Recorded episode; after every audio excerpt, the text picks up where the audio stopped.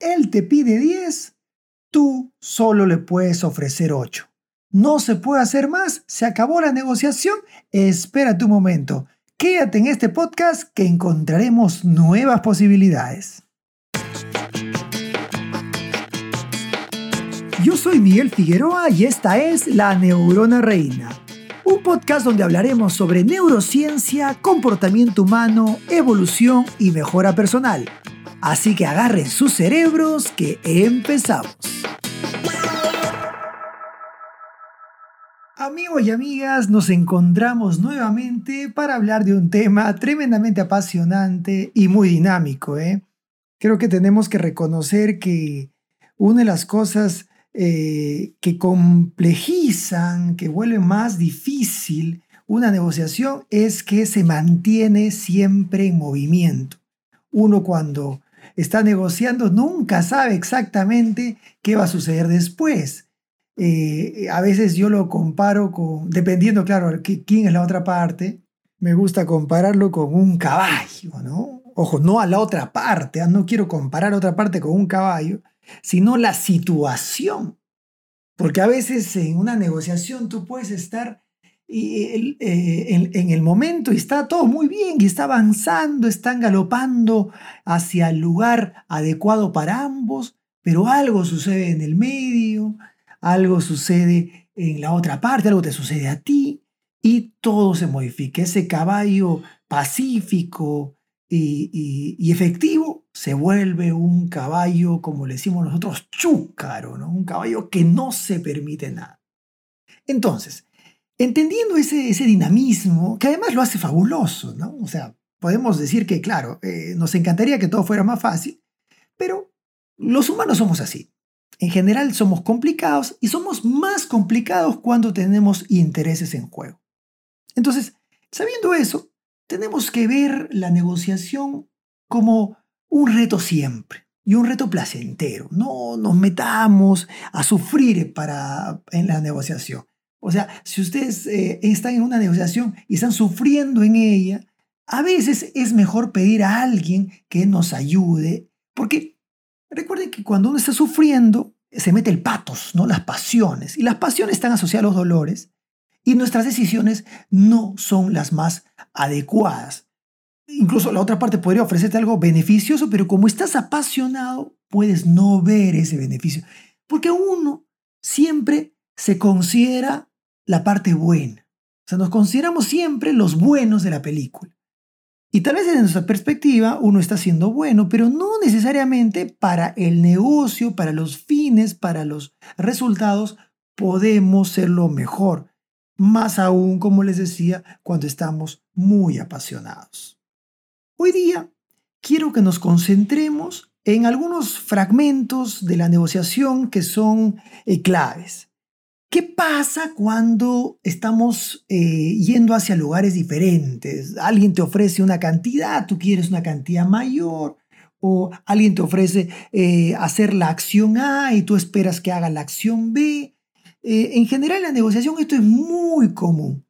Recuerde lo que mencioné hace un, en algún podcast anterior de negociación, creo que era el primero de este grupo de podcasts asociados a la negociación, que decía que cuando hay una objeción, alégrate, porque hay un interés. La objeción, el desacuerdo, es el inicio de la reunión.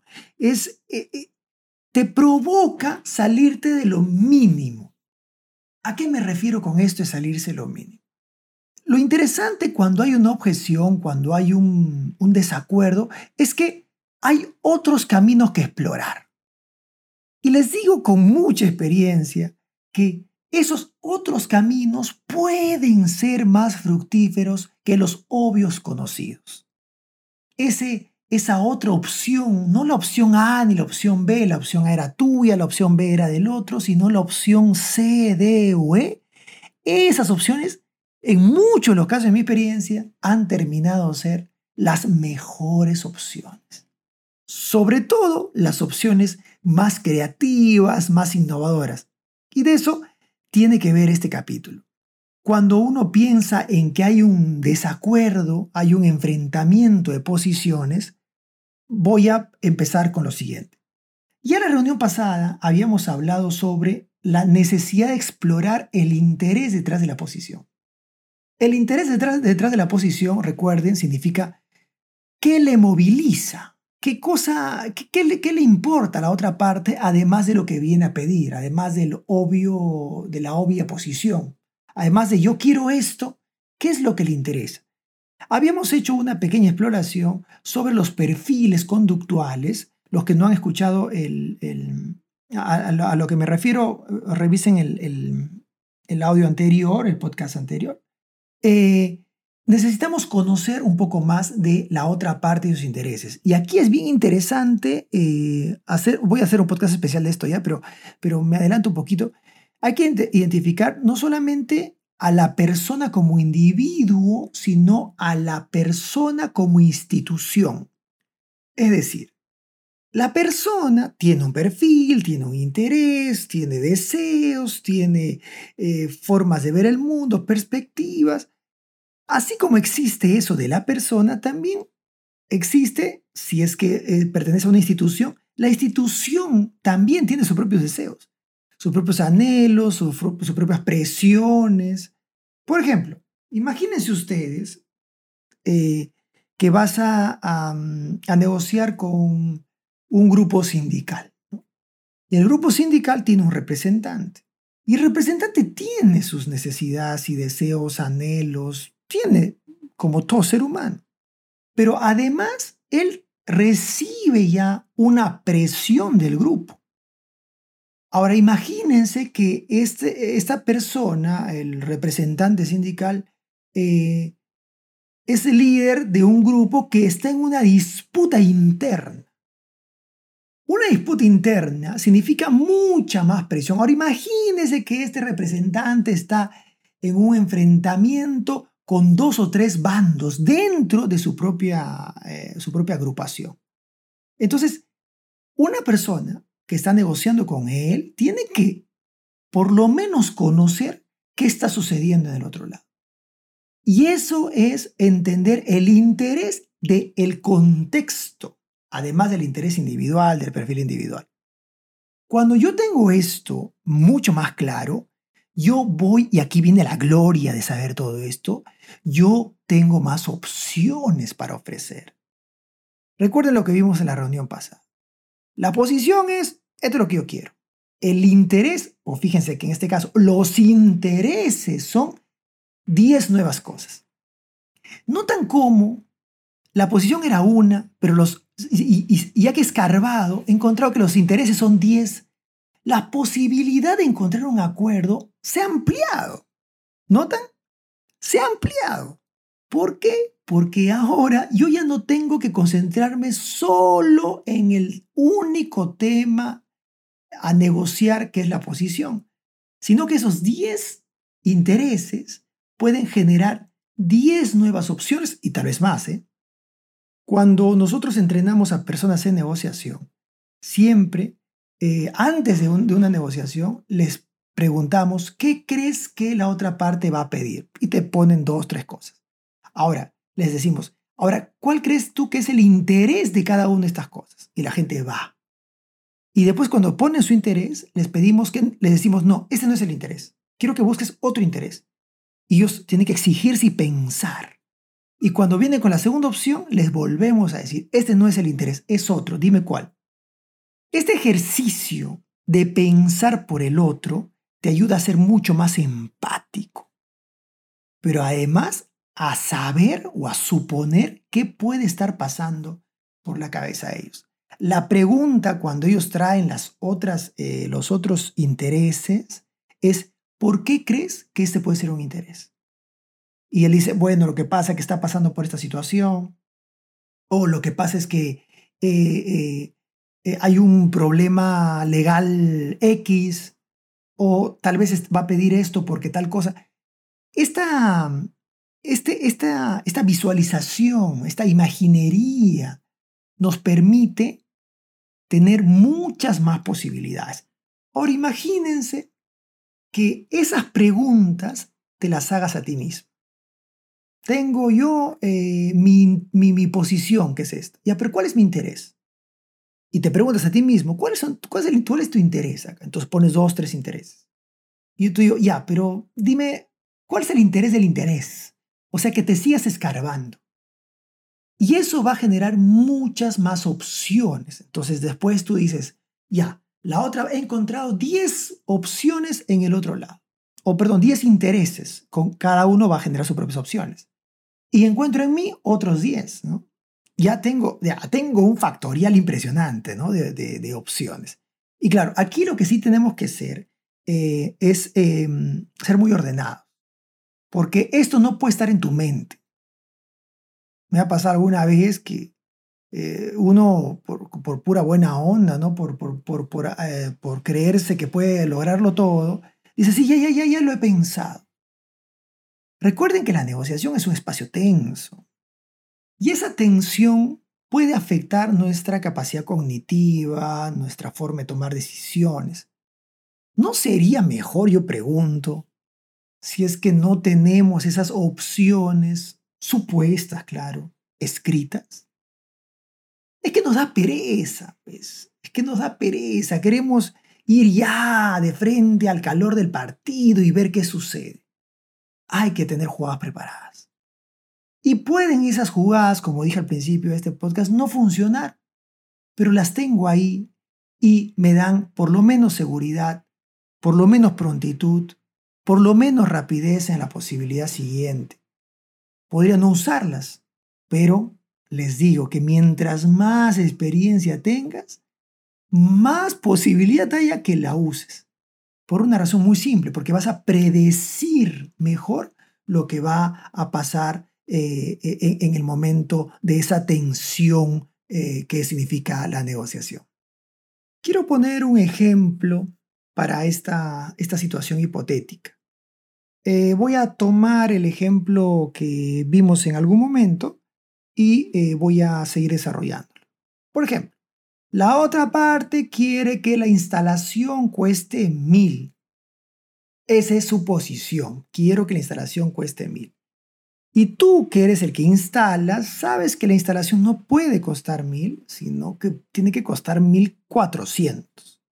No puedes bajar de 1400 porque es tu, tu, tu número base.